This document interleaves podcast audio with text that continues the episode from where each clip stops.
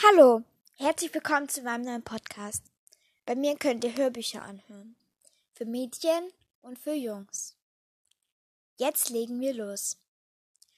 In meinem Kanal geht es darum, ähm, Bücher vorzulesen. Es gibt viele Streamingdienste, die äh, Hörbücher anbieten, wie zum Beispiel Audible.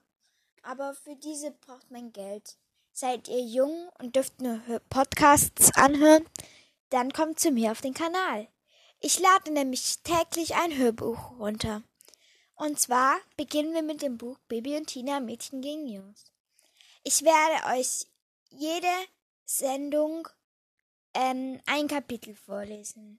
Dann wird es insgesamt, wartet mal bitte kurz, das werden schon viele Kapitel. Das sind 2, 4, 6, 8, 10, 12, 14, 16, achtzehn, zwanzig.